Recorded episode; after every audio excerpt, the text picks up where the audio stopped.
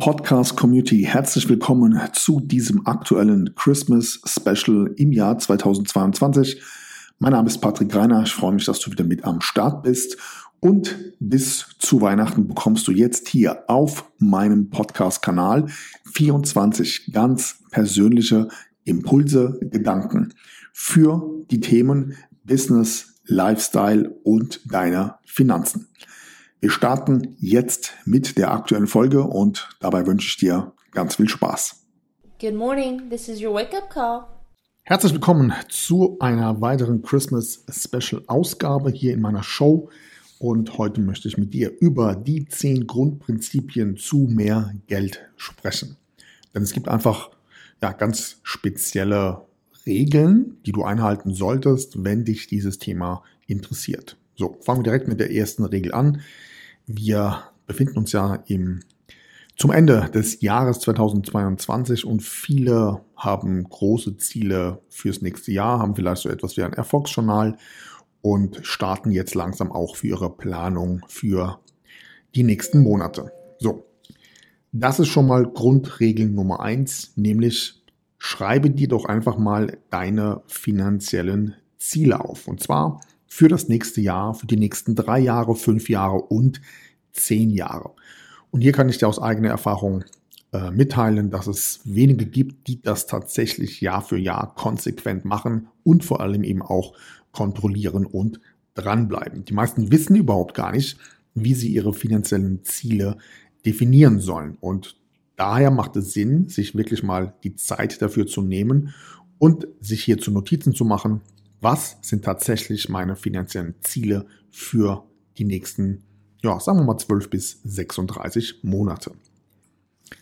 Regel Nummer zwei beinhaltet die 40-40-20 Regeln. Ich habe dazu schon mal einen speziellen Podcast gemacht. Ich fasse es hier nochmal zusammen. Wie setzt sich diese Regel zusammen? Also, du erzielst 100% deiner Einnahmen.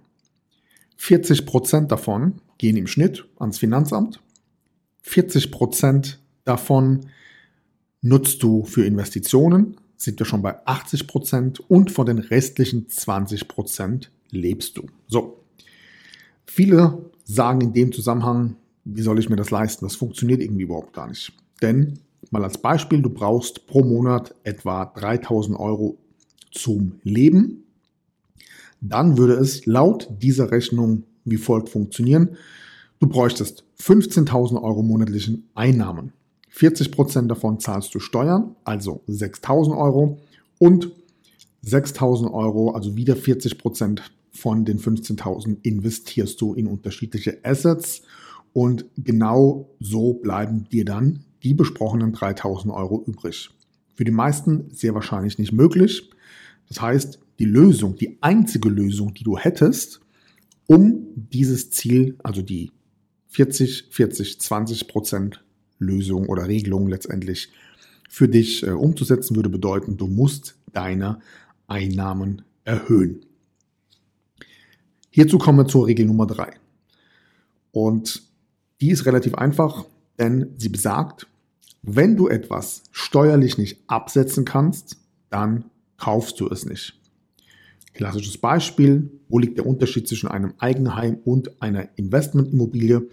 Überwiegend im steuerlichen Aspekt. Das heißt, wenn du ein Eigenheim hast, dann kannst du beispielsweise ähm, die Reparaturen daraus, kannst du steuerlich nicht absetzen. Du machst Schönheitsinvestments, ähm, zum Beispiel den Garten oder die Garage oder sonst was. Auch das gibt dir keinen finanziellen Mehrwert beim Verkauf.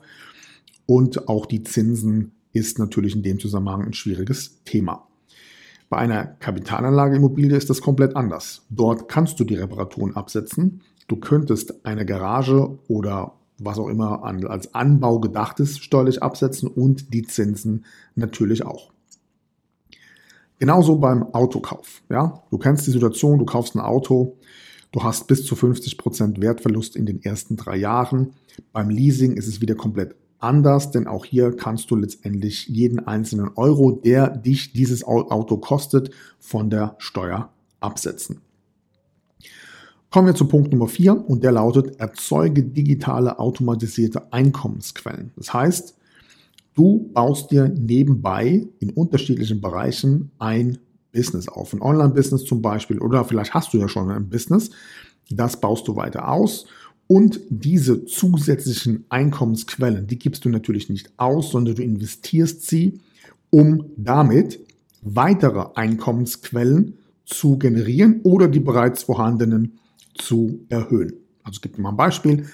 Du baust einen Online-Kurs, der kostet 279 Euro. Du investierst Geld in Ads, um Leads zu generieren, damit die diesen Online-Kurs kaufen.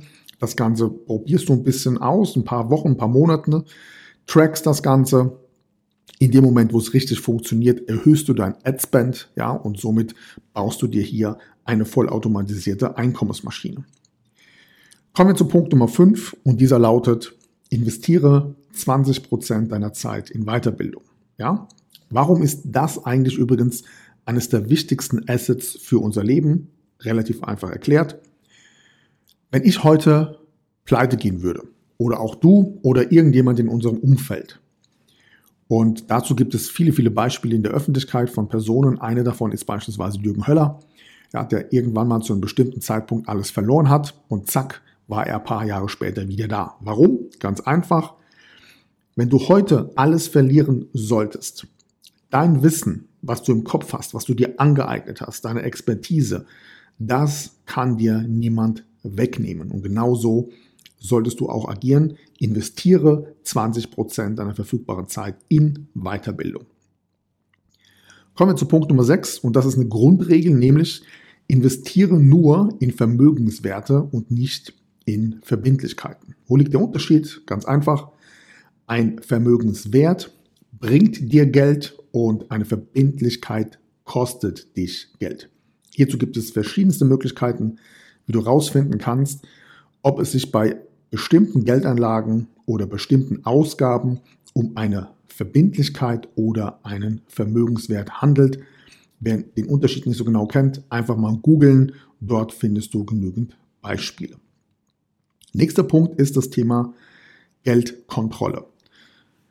Achte immer darauf, dass du die Geldkontrolle bei dir behältst. Du musst wissen, was mit deinem Geld passiert. Investierst du in eine private Altersvorsorge, gibst du die Geldkontrolle an den Versicherungskonzern ab.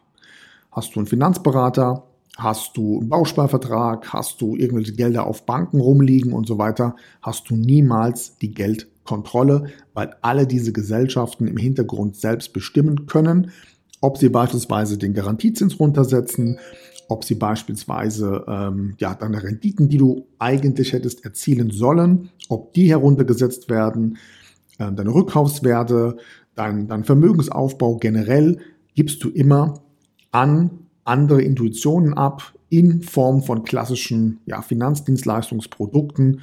Und das ist auch einer der Hauptgründe, warum die meisten in diesem Bereich einfach kein nennenswertes Vermögen aufbauen können.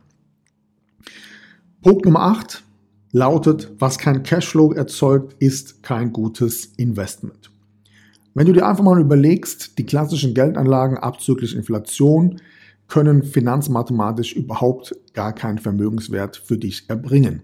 Und dazu gehören momentan zumindest sogar Immobilien. Denn wenn du dir mal anschaust, wie hoch die Inflation ist und wie hoch die Nettorendite bei Immobilien derzeit ausschaut und den Zinsen, die du jetzt auch noch zahlen sollst, und die Steuererhöhung, die ab 2025 noch kommen wird, dann brauchst du kein Mathe-Genie zu sein, um auch hier festzustellen, dass vielleicht die Zeiten von lukrativen Immobilieninvestments in Deutschland abgelaufen sind. In Dubai beispielsweise sieht das hier komplett anders aus. Hier gibt es verschiedene Strategien, wo du beispielsweise in den ersten drei Jahren bei einem Immobilienprojekt im Schnitt etwa 25% Rendite generierst und auch bei Bestandsobjekten sprechen wir hier im Schnitt von etwa 8% Rendite pro Jahr netto. Also das Ganze hier in Dubai ist ja steuerfrei, wie du wahrscheinlich weißt. Hierzu werde ich übrigens demnächst mal eine Sonderfolge veröffentlichen. Der nächste Punkt ist ein Zitat von einem meiner Mentoren aus den USA und der sagte mal in einem Vortrag zum Thema Geld, ähm, Vermögensregeln, Pay the price to sit on the table. Was genau meinte er damit? Ganz einfach. Die besten Deals in unterschiedlichen Bereichen, egal ob das jetzt ein Deal im Business-Bereich ist oder im Investment-Bereich, die findest du öffentlich gar nicht, sondern die werden irgendwo hinter verschlossenen Türen gemacht, in einem speziellen Seminar, in einer Mastermind, in einem ganz speziellen Netzwerk. So. Das heißt, für alle die, die glauben, man bekommt wirklich lukrative, coole Deals komplett gratis irgendwo auf YouTube, Google oder sonst irgendwo, der ist da weit weg von der Realität. Auch ich kann das nur bezeugen. Ähm, die besten Gelegenheiten, die sich mir ergeben haben, waren nie öffentlich. Die waren immer irgendwo in einem ganz speziellen Kreis, in einem ganz speziellen Netzwerk. Und hierzu kommen wir auch zu Punkt Nummer 10, nämlich ändere dein Umfeld. Die meisten wünschen sich so zu bleiben, wie du bist, zumindest dein persönliches Umfeld. Und hier gibt es aber einen guten Spruch. Und dieser Spruch lautet, wenn du der Beste, cleverste und erfolgreichste im Raum bist, dann bist du im falschen Raum. Also mache dir Gedanken darüber, wie kannst du dein Umfeld erweitern und wie kannst du die Menschen kennenlernen, die deutlich, deutlich weiter sind als du und von denen du eben lernen kannst, mit denen du dich weiterbilden, weiterentwickeln kannst, damit auch du selbst persönlich immer weiter wächst. Und der letzte Punkt noch an der Stelle ist, Tausche niemals Zeit gegen Geld.